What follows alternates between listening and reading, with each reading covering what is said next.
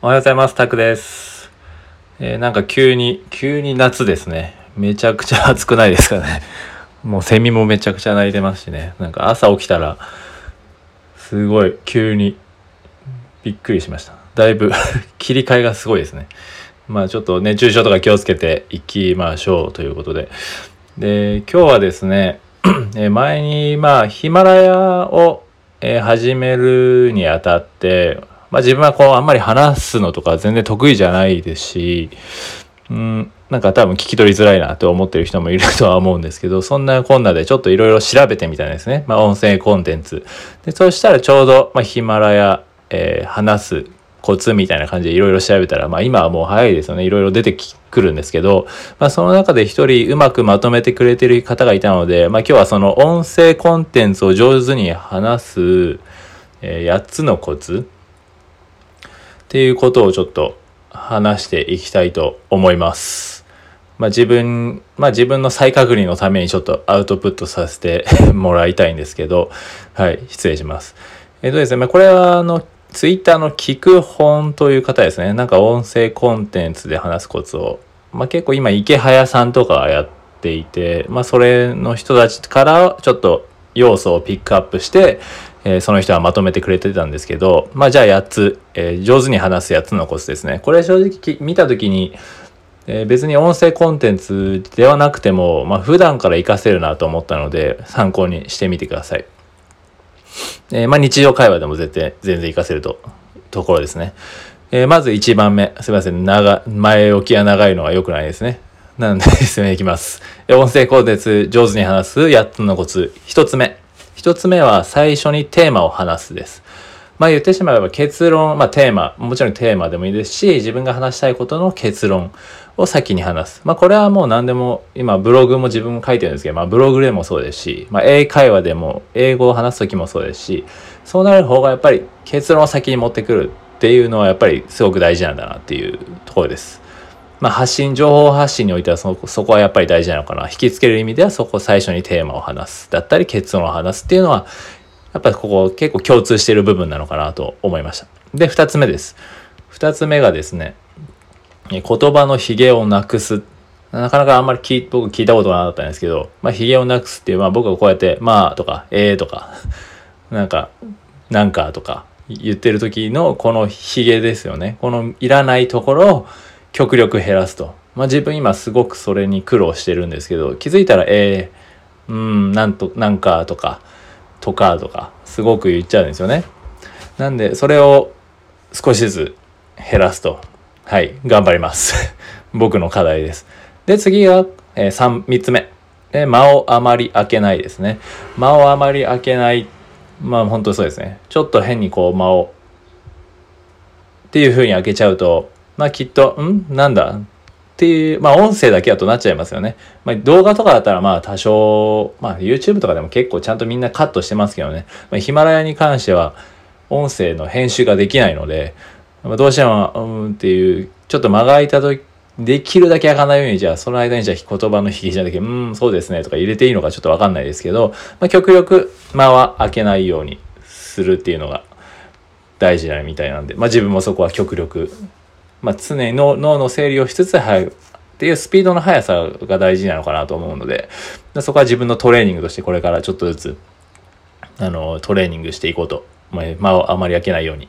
ですね。はい。で、4つ目ですね。で、重要部分は、鍵カッコ付きで話す。これはなかなかすごくニュアンスな部分なんですごく難しそうですけど、まあ本当に強調したいところは、もう鍵、えー聞いてる人はまあ鍵括弧で見えるぐらいな感じで話すってとこですよね。だと思ってます、自分は。なんで、極力そこだけはちょっと強調して話すっていうところですかね。重要部分は強調して話す。はい、それが4つ目でした。で、5つ目。5つ目がですね、テンション2倍。はい。僕はこれが多分なかなか苦手ですね。まあこれ、まあもちろんな、なんですかね、すごく難しいというか、テンションの2倍って言ってもそれぞれの人の、まあ、トーンが、トーンだったりテンションっていうのは日々のあると思うんですけど、まあ僕結構すごく常にこう、一定なんですよね。会う人会う人になんか一定だよね。っていうふうに言われて結構まあ指摘される部分でもあり、まあそれは僕的にこう、まあ自分の強みでもあり、ま、弱みでもあるのかなっていうところではあるので、まあ音声とかに関してはまテンションをできれば少し自分がいつもより思ったより気持ちまあ2倍とはいかなくても、まあ個人的には1.2倍とか1.3倍とかでもいいのかなとは思ってるんですけど、まあもちろん話す内容ですね。内容によっても違うとは思うんですけど、まあ、トーンを変えたりテンションを変えるってとこですねはい、僕はちょっとそこを頑張ります。ちょっと今も少し気持ち気持ちトーンを上げテンションを上げてるつもりなんですけど 多分結構みんな自分は上げてるつもりでも大体なんかそんな変わんないよねって言われちゃうんで頑張ります。で6個目ですね。6つ目。6つ目がそこにいる友人に話すイメージです。これも本当にブログでももう何でも会話でも何でもすごく大事から英語学習でも何でも大事かなと思っていて。やっぱりここの視点が抜けちゃうとこう自分本位になっちゃうんですよね。自分本位になっちゃうと結局聞いてる方も楽しくないしなんか別に聞かそんな集中して聞かなくてもいいや。でただでさえこうやって知らない、ね、人の音声を聞いてるわけで知らない人に届けてるわけでそこに対してなんかじ誰に話してるのかっていう具体的なイメージがないとやっぱり感情も乗らないですし感情が自分が乗ってないものは相手にも響かないと思うので、まあ、そこにいる友人に話してるイメージで、まあ、僕もこれからやっていきたいと思います。ここはもう本当にブログ書く時もね、えー、まあターゲットに対して話しかけるようにっていうのがあるので、まあ、そこは大事かなと思うので、はい、音声も同じなのかなっていうところで、えー、そこはブラッシュアップしていきたいです。で、7番。えー、7つ目が、少々お待ちください。えー、質問を入れるですね。質問を入れる。えー、まあ、こう思いませんかとか、どうですかとか、まあ、とりあえず、一回まあ、クッションですよね。ずっと淡々淡々とこうバーバーって自分が話してるんじゃなくて、まあ、あなたも参加してますよっていう、おそらくこういう意図だとは思うんですけどね。聞いてくれてる方にもちゃんと参加してもらうために、こう、ちゃんと質問を入れる。